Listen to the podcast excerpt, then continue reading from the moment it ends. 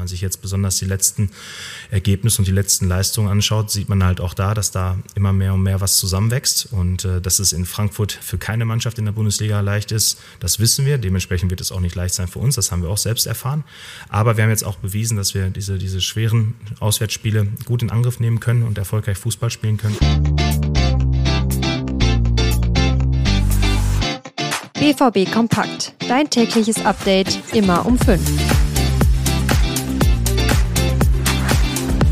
Nach den letzten guten Auftritten vom BVB, da merkt man, finde ich schon, die Brust von Edin Terzic und auch von der Mannschaft, die ist schon ein bisschen breiter. Ganz nach dem Motto, wer in Newcastle gewinnen kann, der kann auch überall sonst drei Punkte holen.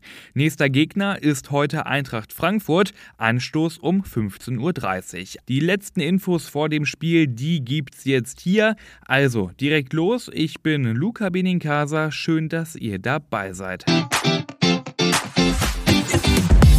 Und wichtiges direkt am Anfang, und das ist in diesem Fall der Blick aufs Personal. Es gibt ja mit Julian Brandt, Emre Can und Julian Riasson gleich drei angeschlagene aktuell. Und das ist schon echt bitter, denn im Normalfall sind das ja alles drei Spieler für die Startelf. Und ob die drei heute spielen können oder nicht, das entscheidet sich tatsächlich ziemlich spontan.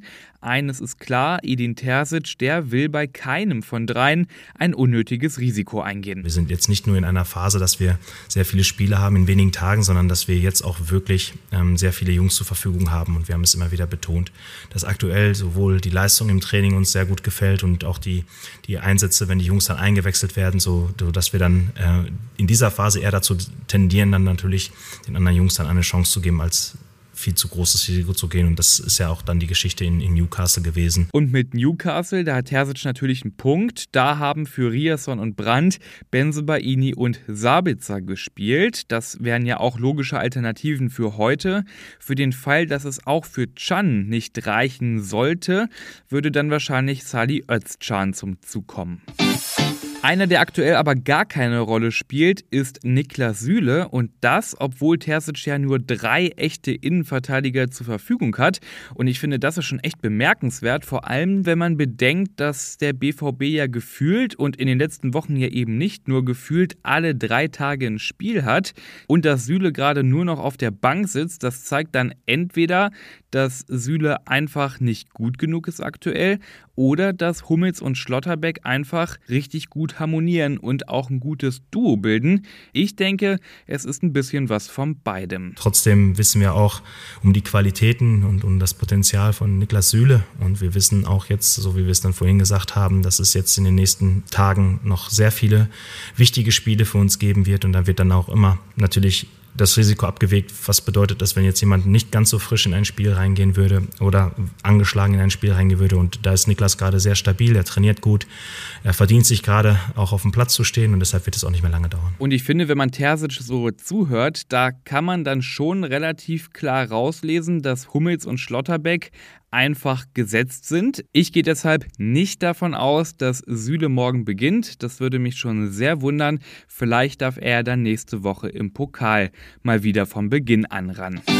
Ja, und fast schon ein bisschen ungewohnt. Dortmund spielt ja heute an einem Sonntag.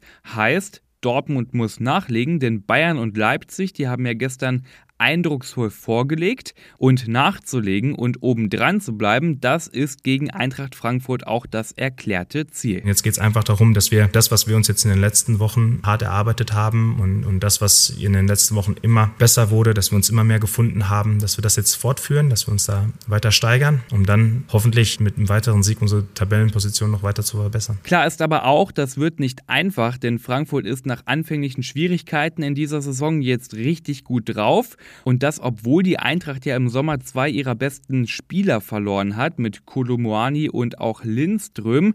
Dafür sind aber eine ganze Reihe neuer Spieler gekommen. Die sind auch alle ziemlich gut und die fangen jetzt auch noch an zu harmonieren. Wenn ihr mehr wissen wollt zum kommenden Gegner Eintracht Frankfurt, zu dem Umbruch im Sommer, zu den vielen Transfers und wissen wollt, wie es um Mario Götze und Ansgar Knauf steht, die beiden Ex-Borussen, dann hört doch gerne rein in die Folge von gestern. Da haben wir über all das ganz ausführlich gesprochen.